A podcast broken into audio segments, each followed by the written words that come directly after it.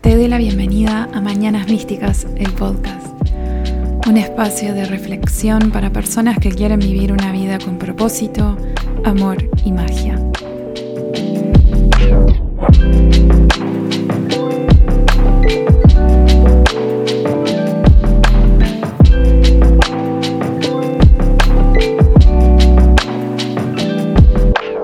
Hola, ¿qué tal? Gracias por estar acá, por estar escuchando este nuevo episodio de Mañanas Místicas. Yo soy Gabriela Mina, Mina Mística, y traigo hoy un tema contundente que me encantó grabar, por eso lo dividí en tres partes, o sea que estás escuchando la primera parte de relaciones conscientes. Eh, en el momento que me senté a escribir lo que quería hablar del tema me di cuenta que había mucho por decir y también va a quedar mucho por, por fuera porque, bueno, no da eh, el espacio y se pierden cosas y al estar hablando sola también se pierde lo rico de, estar intercambiando.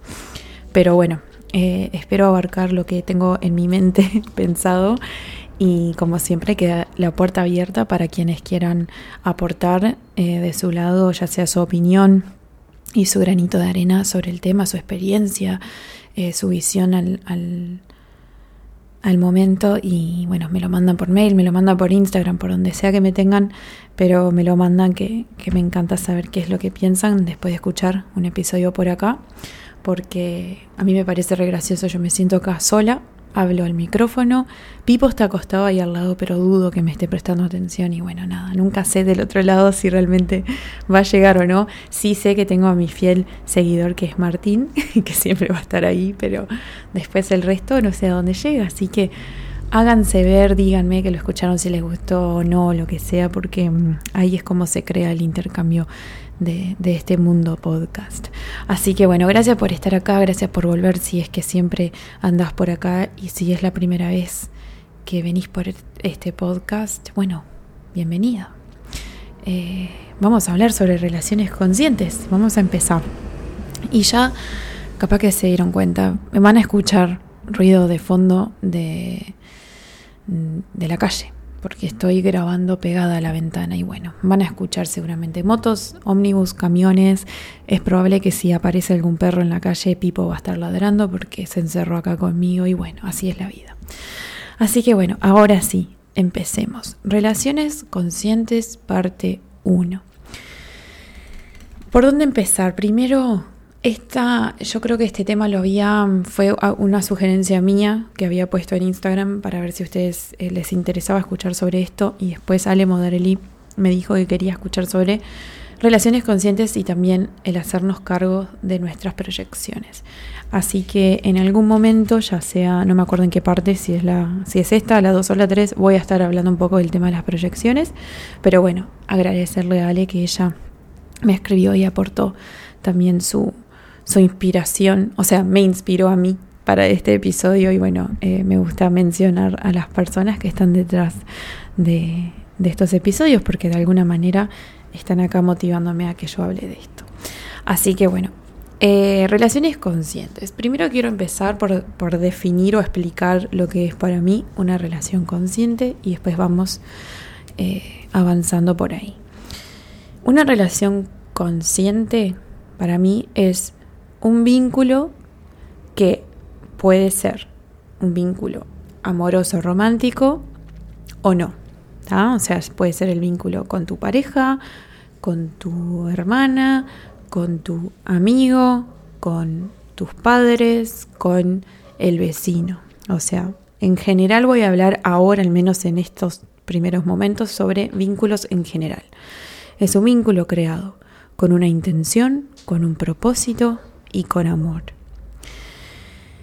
Pero además tengo que también incluir en el significado que una relación consciente es una relación consciente, porque en realidad es así. Eh, es una relación creada desde la conciencia, pero justamente incluyendo e incorporando el propósito, la intención y el amor.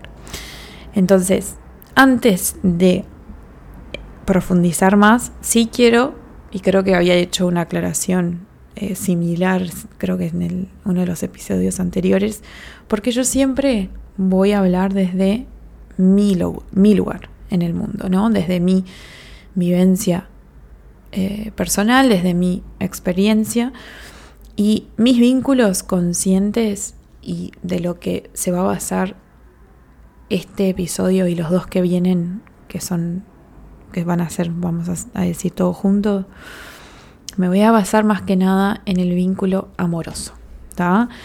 ¿Y desde dónde vivo yo los vínculos amorosos? Desde la monogamia, la heterosexualidad y, bueno, desde mi propia conciencia. Entonces, mi conciencia capaz que no es la misma que la tuya. Eh, entonces, pueden haber cosas que yo mencione y voy a hacer lo posible para que sea abierto y genérico, ¿no? Pero sí tengo que incluir mis propias experiencias para que puedan tener una referencia y entender desde dónde yo voy formando mi perspectiva. Pero para mí, al menos, lo consideré importante mencionar porque sé que me pueden estar escuchando personas que tienen otro tipo de, em, de vínculo.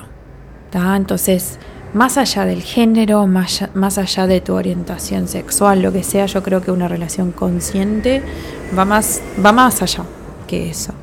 Eh, es tener claro los conceptos de crear esos vínculos desde un lugar intencionado, desde un lugar em, amoroso, pero amoroso de verdad, no desde el amor Disney que nos hicieron creer que teníamos que, que tener. Entonces, Em, los conceptos en sí, yo quiero que en estos tres episodios se apliquen a lo que sea, quien sea que seas, pero lo aclaro para que, bueno, no, no se olviden que todo lo que yo hablo viene desde mi visión, desde mis filtros, y, sé que no están todos en la misma, pero la idea es que no centrarme tanto en lo específico, sino en el concepto en sí. Entonces, bueno, se supone que relaciones conscientes se puede aplicar a lo que sea y espero que me salga bien. Así que em, cuando hablé del tema de Disney, creo que también es necesario arrancar por acá, porque yo creo que las relaciones hasta ahora han sido basadas y, también como idealizadas de una manera, lo cual nos ha hecho sufrir bastante. A medida que nosotros vamos, ahora sobre todo, yo tengo 32 años, o sea que las generaciones aledañas a las mías o si sos de mi misma generación. Nosotros estamos creando o siendo parte de todo un movimiento de un nuevo paradigma. O sea, estamos desconstruyendo conceptos retrógrados y patriarcales y limitantes en una sociedad que, bueno, viene arraigada de siglos y siglos de costumbres y tradiciones. Y estamos como que, bueno, transformando y desconstruyendo lo que es el concepto de vínculos también dentro de eso. Y si miran los vínculos, sobre todo de viejas generaciones, van a poder reconocer que hay mucho machismo, codependencia, conformismo, eh, sumisión y también incluso violencia que está normalizada dentro del vínculo. Y muchas de las relaciones desde hace mucho tiempo se pretendían crear para colmar las necesidades individuales de uno mismo, desde un ego que aparte es carente y miedoso. Porque incluso ahora, o sea, estoy pensando, hay países que hoy, 2022, siguen haciendo, por, debido a religión y, y tradición, casamientos arreglados, o sea, matrimonios arreglados ya sea por estatus social eh, o como dije por la religión, pero en general hay tradiciones y los vínculos creados desde ese ego, desde el miedo, desde la carencia, llenando un vacío que individualmente las personas no sabían llenar. Entonces, eran personas que carecían de amor propio y pretendían que la otra persona fuera su media, su media naranja y llenara su amor propio carecían de seguridad y querían que esa otra persona les diera la seguridad, carecían de atención, entonces esa persona les daba atención y entonces se conformaban por ello. Entonces los invito no para juzgar, simplemente como una revisión y observación, un ejercicio. Miren las relaciones más viejas de su familia, de su entorno, y cómo interactúan, qué valores tienen, ¿no? cómo se comportan ellos mismos con uno mismo y entre ellos, porque son un reflejo también de esos viejos conceptos. Y como dije, yo creo que este mundo está pasando por una actualización y una expansión y una, ah, destrucción, se iba a decir destrucción porque hay muchas cosas que ya no sirven y no sirven porque nosotros las estamos revisando, estamos eligiendo revisar y cuestionar por qué yo tengo que nacer, crecer, estudiar, casarme y tener hijos. ¿Por qué yo tengo que seguir eso? Si lo voy a hacer, lo voy a hacer porque quiero, no porque me dice mi comunidad, porque me dice mi religión o porque me dicen mis progenitores. Estamos creando un mundo donde realmente seguimos lo que quiere nuestro corazón, lo que nuestros deseos, nuestros intereses impulsan. Entonces, los vínculos van a venir por ahí. Y las relaciones se definen desde la conciencia de cada una de las partes. Y yo creo que esto es, lo más importante a tener en cuenta. Porque a pesar de que estamos hablando de un vínculo, y para que haya una relación o un vínculo tiene que haber más de una parte. Bueno, en realidad el amor propio para mí es un vínculo, ¿no? Porque es el vínculo conmigo misma. Pero sí, a efectos de esto, de este episodio, estamos hablando de el vínculo de mí con otra persona. Y para establecer que ese vínculo sea consciente, todo va a depender de la conciencia que cada una de las partes tenga. Y nosotros, y esto yo sé que lo he dicho en otros episodios también porque me encanta verlo así, es que nosotros atraemos a quienes nos espejan nuestras heridas más profundas, nuestras heridas más latentes de nuestra infancia. No estoy diciendo que esto es lo único que hacen, no estoy diciendo que este es el objetivo, pero esto es una de las características que tienen los vínculos que no importa si son compañeros de escuela, de trabajo, de vida. Las personas que vamos atrayendo y que van eh, creando una permanencia en nuestra vida nos vienen de alguna manera y en un mayor o menor nivel a espejarnos nuestras heridas. Pero ¿qué pasa con el vínculo romántico y amoroso? Ahí esas heridas que nos espejan son de las más profundas, y de las más latentes, que vienen eh, creadas desde nuestra infancia, porque nuestros vínculos reflejan lo que nosotros hemos visto como vínculo cuando crecimos. Entonces, lo que yo haya visto, ustedes recuerden, entre los cero y los siete años de vida, nosotros tenemos la mente en estado subconsciente puro. Somos subconsciencia, imaginación, intuición pura y dura.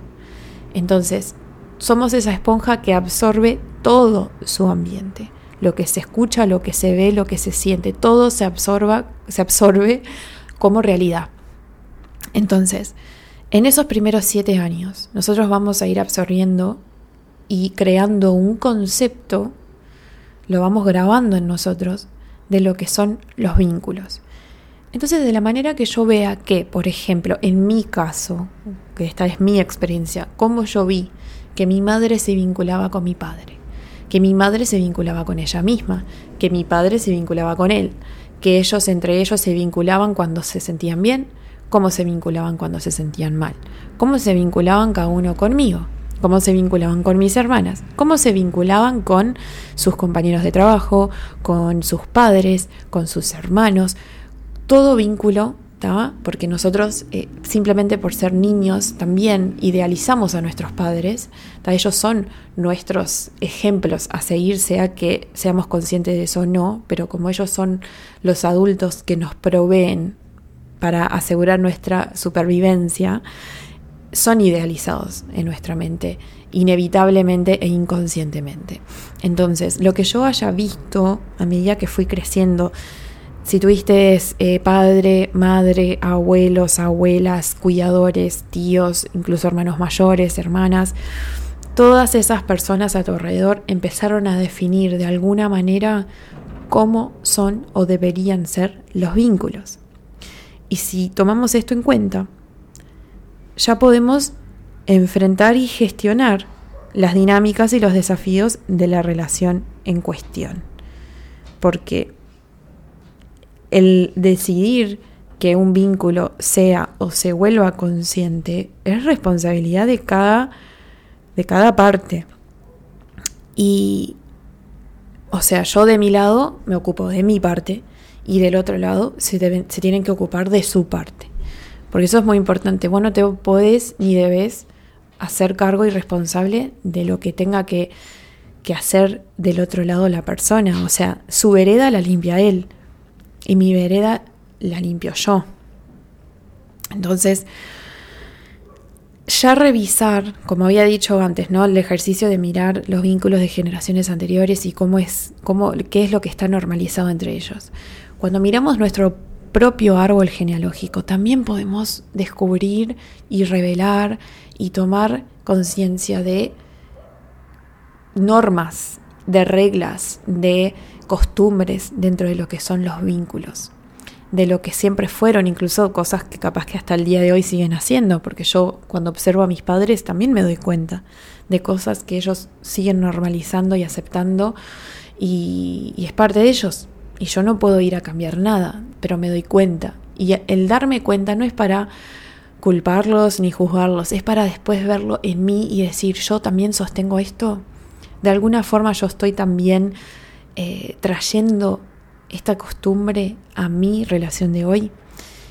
Es, es, un ejercicio muy lindo, pero que también creo que es necesario si estás buscando que tus vínculos se vuelvan conscientes. Entonces, ¿Qué es esto? Porque esto de hacer un ejercicio de reflexión, de revisión, de observación, es parte de lo que es la autoconciencia. Yo tengo un post en Instagram que, que habla de la autoconciencia y dice, ¿qué es la autoconciencia? Porque es eso mismo. Es una combinación de observación, de atención y de reflexión. Y que vos, o que cada una, cada una de las personas dentro del vínculo o simplemente en la vida, seamos autoconscientes, no significa que dejarán de existir los problemas o los desafíos en nuestros vínculos y en la vida. Van a existir. Pero va a ser una forma más manejable o va a ser una va a haber una forma más accesible de poder gestionarme y gestionar lo que suceda en el vínculo. Porque si yo me hago parte de mi lado de la vereda y gestiono todo lo que sea de mi pasado, de mi infancia, de mis patrones, bla, bla, bla. Del otro lado, de común acuerdo, la otra persona hace lo mismo. Entonces la calle del amor que está entre medio, me encanta porque no inventé esto, pero la calle del amor que, que nos une vereda con vereda, va a estar mucho más en armonía mucho más en paz, para que podamos cruzar incluso. Porque si mi vereda está llena de basura y está llena de escombros y llena de cosas de hace años que yo no tenía ganas de levantar, no voy a poder llegar al otro lado para encontrarme con quien me quiero encontrar. Ni ellos van a poder hacerlo conmigo. Entonces espero que todo esto se vaya entendiendo, pero que en realidad la relación consciente depende de que uno se haga cargo, de una misma que realmente se haga responsable, no es unilateral. Entonces, el gestionar lo que surge dentro de la relación, ¿qué significa? Porque si los vínculos reflejan nuestras, nuestras áreas, vamos a decirlo así, si los vínculos reflejan nuestras áreas más hambrientas de sanación, entonces lo que estamos gestionando de la relación son heridas y proyecciones. Claro que no todo viene por ahí. No es lo único que ofrece la relación, no es lo único que vamos a hacer en una relación. Pero, otra vez, es una característica del vínculo que nosotros cuando estamos gestionando desafíos, estamos gestionando proyecciones y heridas que yo te diría que el 99% de las veces no tiene nada que ver con la persona que está delante tuyo. Pero vamos a empezar a aclarar eso de a poquito, porque el nivel de conciencia en mí misma va a reflejar mi nivel de conciencia que puedo ofrecer en la relación. Porque para mí es muy importante pensar así y decir qué es lo que yo tengo para ofrecer en esta relación. Y mi estado de conciencia, y no les estoy diciendo si estoy despierta o estoy dormida de forma literal, les estoy diciendo que mi conciencia hasta dónde llega. Soy una persona autoconsciente, soy una persona que reflexiona, que se observa, soy una persona que va a terapia, soy una persona abierta a escuchar eh, feedback, estoy, eh, soy una persona que tiene empatía, soy una persona que sabe escuchar o soy todo lo contrario. No, yo tengo que también saber, no es que tengo, o sea, hoy que me doy cuenta y lo practico, sé que es una forma mucho más rica de relacionarme. Entonces, si yo puedo reconocer en mí mi nivel de conciencia, yo sé que puedo ofrecerle a la otra persona. Incluso al yo saber qué puedo ofrecer, yo también puedo también tener una idea de lo que quiero recibir. Porque si yo doy, doy, doy y del otro lado no me dan, no me sirve. Y si yo no doy y del otro lado me dan, probablemente se va a crear un vínculo desde la codependencia o una toxicidad, que vamos a hablar después más adelante. Entonces, ¿qué áreas entran en juego en un vínculo? Y acá eh, son, son lo, lo voy a decir por arriba, porque en la parte 2 es donde voy a profundizar. Pero ¿qué áreas entran en juego en cualquier vínculo? Primero, no va en un orden en, específico, sino en el orden que vinieron cayendo en mi mente. Primero, la comunicación. Que cada una de las partes del vínculo pueda saber expresar sus necesidades, sus deseos, sus límites, va a poder entonces gestionarse y abrirse al vínculo de una forma de acuerdo a esa comunicación. Si, si, lo sabes hacer de una forma sana, de una forma vulnerable, de una forma segura, entonces el vínculo va a ser de una forma. Ahora, si tu comunicación es más cerrada, eh, autoritaria, eh, escondida o reprimida, eh, insegura, entonces lo que estás aportando a esa relación va a ser una comunicación que no es saludable, es una comunicación quebrada, una comunicación que necesita mucho trabajo. Pero, como siempre, la comunicación es una vía de intercambio. Entonces, si yo no estoy, por ejemplo, voy a tomar el ejemplo de los límites, que fue algo que ya hablé en uno de los episodios anteriores. Si yo no sé expresar lo que no quiero o lo que sí quiero, hay un trabajo conmigo misma que yo tengo que revisar. Porque si yo no sé cuáles son mis límites, si yo no sé qué es lo que yo valoro y lo que yo quiero, entonces no voy a poder comunicarme. Entonces, eso es un área, o sea, la comunicación, y estoy hablando oraciones, o sea, un párrafo muy, muy escueto sobre la comunicación porque es un temún. Pero la comunicación es un área que entra en juego en cualquier vínculo. Siempre va a existir. Otra área que entra es o son los valores. El revisar cuáles valores vos tenés y sostenés, qué valores para vos son innegociables, qué valores para vos pueden ser más flexibles. Y esto, cuando yo lo pensé, porque se me ocurrió y dije, sí, los valores son importantes porque eso también entra en el intercambio y en la construcción del vínculo, porque todos tuvimos nuestra propia crianza, nuestro crecimiento, eh, nuestra experiencia y según nuestro sistema familiar y cómo hayamos, hayamos crecido, vamos a tener ciertos valores. Y la otra persona también, la otra persona se crió con su sistema, en su lugar, con su vida académica o no, y va a venir con los suyos. Entonces, la relación es tipo, hola, estos son mis valores, los tuyos cuáles son? Y te dicen, hola, estos son los míos. Y de, no sé, digamos que hay cinco valores. De los cinco valores capaz que coinciden en tres y en dos nada que ver. Entonces es ver por qué, ¿no? Porque es una linda oportunidad para conocer el o sea, conocernos y decir, bueno, este valor para mí es re importante, ¿no? No sé, no sé qué puedo decir, no sé, tipo la integridad. La integridad para mí es un valor re, importante porque no me fumo y no tolero que me mientan. No me gustan las cosas escondidas, me gustan que las cosas sean transparentes, que haya sinceridad y honestidad. Y la otra persona dice, wow, nunca consideré la integridad o la honestidad o la sinceridad o la transparencia como algo importante para mí. Y ahí es tipo, bueno, ¿querés revisar a ver por qué? O sea, es algo que te gustaría indagar, ¿no? Porque está bueno esto incluso de convertirlo en un ejercicio para reconocer eso. Porque capaz que la otra persona necesitaba eso, el mostrarles otra perspectiva y que digan, ah, mira, porque detrás de ese valor capaz que hay, hay algo muy rico que destrabar. Y yo les puedo decir que yo he reconocido valores que no tenía o que yo creía que tenía y a la práctica no los estaba encarnando.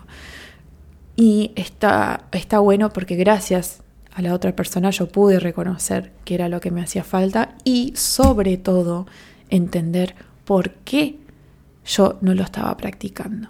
Y obviamente quién estaba detrás no es como que quitarle la máscara. ¿Quién estaba detrás de esto? El miedo. Porque siempre está ahí atrás y es, tremendo bandido. Entonces estaba el miedo ahí. Y está bueno, ¿no? Eh, eh, ver qué, con qué valores llegas, qué es lo que vos realmente priorizás, porque va a también interactuar con lo que la otra persona tiene para ofrecer y la otra persona quiere sostener. ¿Qué más? Dijimos comunicación, valores. Lo otro que va a estar y va a entrar en juego a cualquier vínculo es nuestro ego y nuestras sombras, que las sombras son parte del ego. Y acá entran las proyecciones, los miedos, todas esas partes de nosotros que no nos gustan, todo lo que eh, el ego, ¿no? nuestra parte lógica. Y algo que aprendí eh, gracias a, bueno, una de mis mentores actuales, mentoras, me dijo, o sea, ella, el concepto que tiene del ego es, el ego es nuestra versión, eh, nuestra, como dijo, es nuestra, como, nuestro lado, eh, nuestro niño de siete años enojado y con miedo. O sea, es, el ego es eso. El ego es ese niño que siempre va a querer eh, sentir que está seguro, que está salvo y que si no lo siente, hace berrinche, se revela y busca su forma de hacerse ver o de no.